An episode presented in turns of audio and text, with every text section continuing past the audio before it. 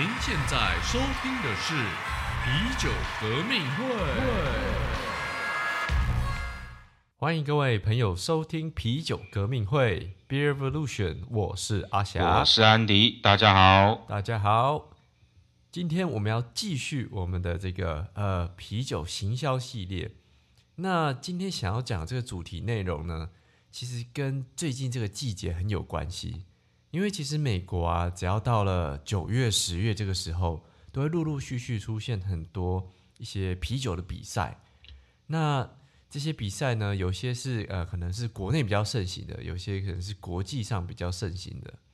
所以这就让我想到说，诶，我们好像很常在买啤酒的时候，也会看到有些酒厂，他们就会说自己有得过什么比赛的这个奖项啦，或者说他们这支酒有连续几年夺得什么样的奖项，这样。Andy，你知道你在买酒的时候，是不是也是有时候会看到这些呃这些宣传的文？有啊，尤其像台湾也蛮多酒厂会特别在它的有一些常态商品，然后他把它的后面就标说，就是某一个标章，就说强调我是有得了一个哪个啤酒比赛的，比方说金牌、银牌或铜牌。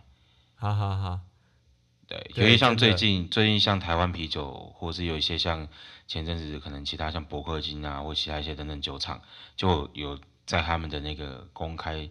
的一个平台宣传说他们又夺得了哪一个大赛的奖项，然后就是要推出新的包装啊之类的，然后上面就可以有把那个东西把它标上去。对对对，而且台啤他们好像这个，他们还要把他们的奖项，然后列在，然后一般 Seven 是不是就可以看到对，？就是他可能趁趁机推个活动啊，就是他得了奖项，所以现在又做一个促销，就是要狂打这件事情。哦，对对对，而且那很多哎，我记得台啤好像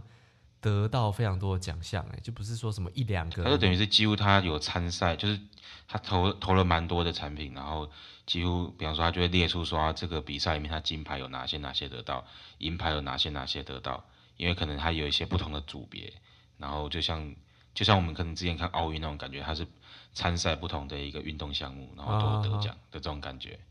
对，所以像台啤啦，刚刚提到这个台啤，或者说哎，可能其他伯克金、其他的酒厂，他们在这些啤酒比赛当中胜出，得到了很多的呃奖项跟奖牌。这种东西是不是会让人家更想要去买这样的啤酒啊？对，就是我们常会，我不晓得大家会觉得怎样。我一开始在喝啤酒，会遇到的情境就是那一种，我看到这个啤酒上标标满了各种就是啤酒大赛获奖的一些记录，或者是不管是上面有标，或者是看到他们宣传文案有写啊、就觉得人家觉得说这个常常得奖的常胜军应该就是非选不可的一种好啤酒才对对对，没错。但我觉得这是人之常情啊，因为毕竟呃大家都喜欢前几名嘛，对不对？想要买到好东西，所以大家看到这个东西，难免都会被吸引。而且记得，甚至台湾好像还有一个酒厂，就号称自己是个冠军酒厂。对，其实如果台湾有 如果有在有在关注一些就是比较独立酒厂的独立酒厂的消息，对，你会听到就是呃，他们可能都会找某个代工厂，然后呃因为这这几年来那个代工厂它就有有开始做自己的品牌，然后开始上一些节目宣传，然后就会听到说他是冠军啤酒厂或者有得得奖的那种冠军啤酒的酝酿的一个所在地之类的，嗯嗯，就用这种方式来宣传自己。没错。所以这个这个我们看到了这样子的一些宣传文的现象的时候，其实我们就在思考这件事情，就说，哎，酿出得奖啤酒的酒厂，真的才是好酒厂吗？以及这些得奖的啤酒才是品质最好的啤酒吗？这个就是我们其实前面也有讨论过类似的一个一个主题啦，就是之前我们讨论的是对我们讨论啤酒评分的一个平台，那就这些高评分的啤酒是不是呃，他们应该是要得到这些大奖才对？那为什么我们其实不一定会看到这些高评分的啤酒，它有得到这个奖项？那是不是代表说这个奖项不对，或者是说这些高评分的啤酒是名过其实？这个其实就是我们今天要来讨论一个其其中一个内容。没错，没错。所以我们来讨论这个啤酒的比赛啊，我们可以从三个观点，我们来看这个呃参赛啤酒跟得奖啤酒所代表的意义有多少。那第一个的话，其实我们是想要讲到说，啤酒它比赛是依照啤酒风格去做分类的。对，也就是其实就像我们在做一些运动比赛一样，你可能你不会说你是呃打乒乓球，然后你去参赛田径类的运动，就是其实你光是大项组别就不对，你不可能用这种方式来比较嘛。对，所以一定是要先看说，哦，你是参加你是乒乓球比赛，所以你参加是球类的项目之类的，或你是你是跑那个呃就是马拉松，那你可能是偏田径的那一块的项目，是是，就是平时都有分不同的一个大项。对对对，没错。所以它其实不不但是说它这个项目分的不同以外，其实每一种项目的竞争激烈度也是有差嘛。对啊，尤其是我们这次看到很多呃这些台湾得奖的这些啤酒，他们所参加的这个啤酒风格，其实好像蛮多都还蛮冷门的。就呃，比方说它就是那种 spicy beer，或者是就强调只要有柠檬清香，或者是那种 fruit beer，就是用水果的呃以并并且以这个为风格呃或风味导向的啤酒类型，那就比较不是那一种就是全球酒厂在参加的时候这种兵家必胜之地的感觉。对对对对对，没错。你知道这这就让我想到，就是我小时候的时候有去参加这个小学的游泳比赛，然后这时候我们去我们就得第四名，那听起来是非常光荣的一件事情。结果其实那个比赛它是五校联盟，就是五校五个学校去比赛，然后有一个学校弃权，所以我们第四名，我们同时也是最后一名。但其实如果讲第四名的话，其实就还蛮好听的。其实对啊，你看，就是有时候规模参赛规模不一样，你的小学游小学的游泳比赛，而且还是五校联盟的，跟如果那种国家级的，或者是你说你是奥运等级的对对，没错。运动比赛，这个比起来一定是有差。那第二个，我们就是要讲到，就是刚刚提到的嘛，就是说这个比赛它的含金量有多少，它的获奖率有多少呢？它的参赛的竞争难度有多高呢？以及这个比赛它的公信力有多少？其实这依照每一种比赛，它的差异是可以非常大的。对，就是所谓的，当然我们会说，呃，为什么要看获奖率？因为如果你获奖率很高，是不是代表说你就是你只要缴钱报名参赛，那你几乎就会拿到一个奖项？那这奖项到底取得难度多高？其实你们，嗯，应该说大家一般在酒标后面看到，或者是你在他们呃酒厂的宣传文上看到，你根本不会知道啊，你就觉得说，哦，好像有得到他某个项目的金牌哦，但是这个金牌搞不好得奖率是六成，只要你有得。你有参赛的话，你基本上得奖率很高。的确，尤其是呃，最近有一个比赛叫 WBA，那它的奖项当中有一个是国家的这个冠军，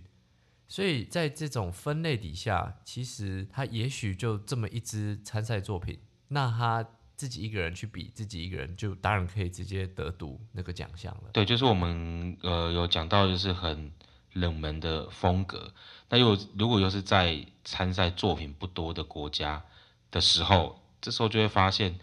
呃，可能在台湾地区的叉叉啤酒风格，然后还是金牌，那其实可能参赛的人就很少，可能才五五个作品参赛，那你拿金牌，那其实这个我们如果没有去看详细数据，也不会知道，没有错。那这时候其实就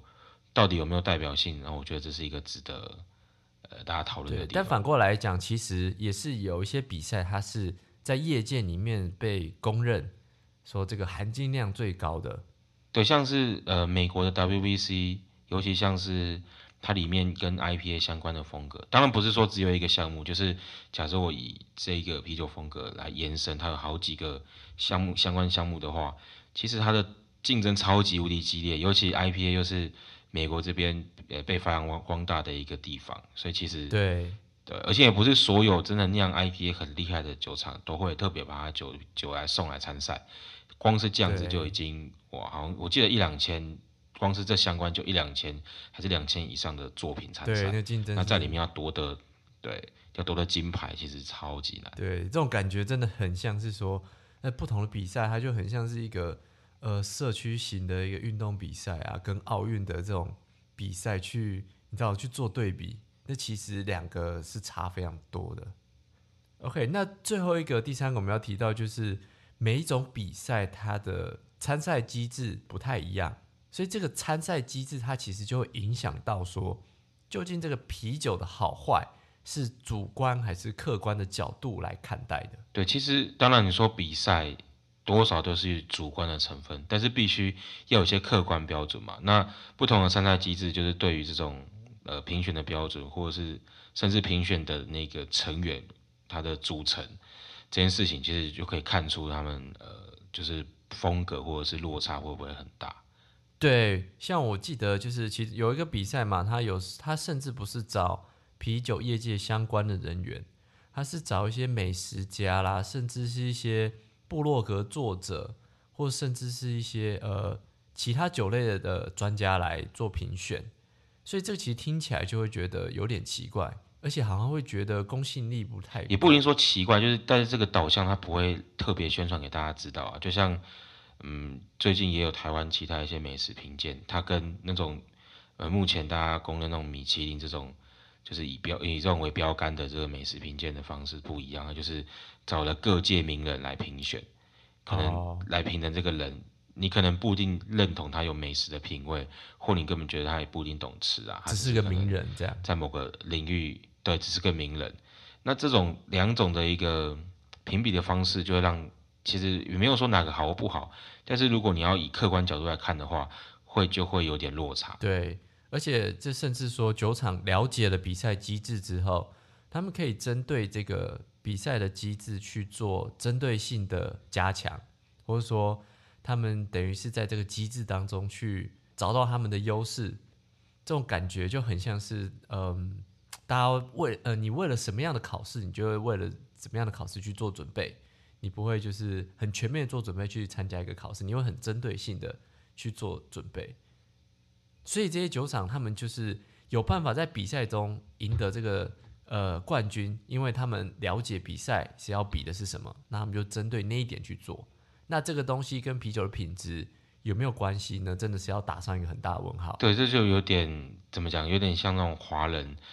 嗯，大家在准备考试那种感觉，就是我就是考前猜题班呐，或者是这个会考，所以这个就记就好了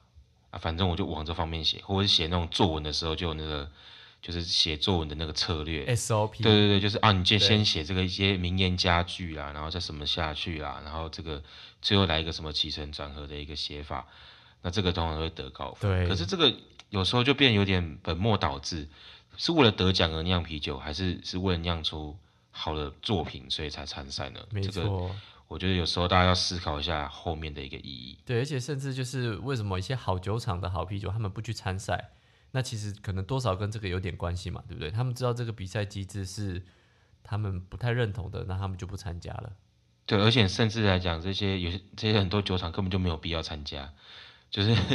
他根本就本来他本来就就卖的很好，然后名名气还不错，然后做的东西对，也有可能是他就也不是要，因为参你参赛要付一个参赛费，然后你可能要配合一些相关的一些宣传等等的，所以他们其实根本就不是在意这名气，他们可能就像是我们刚刚说，他就是保持他的初衷，就是酿出好啤酒。对对。那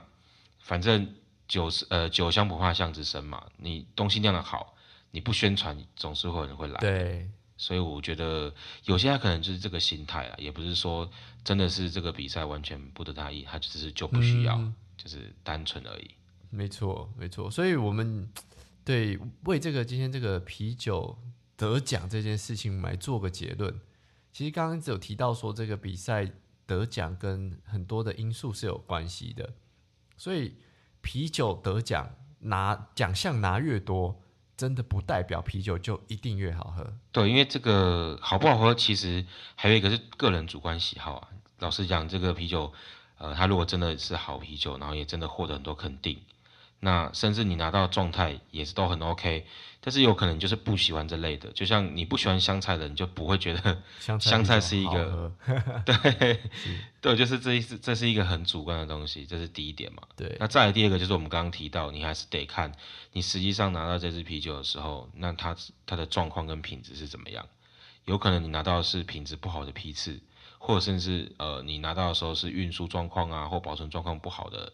一个产品，那这这有时候就很难去真的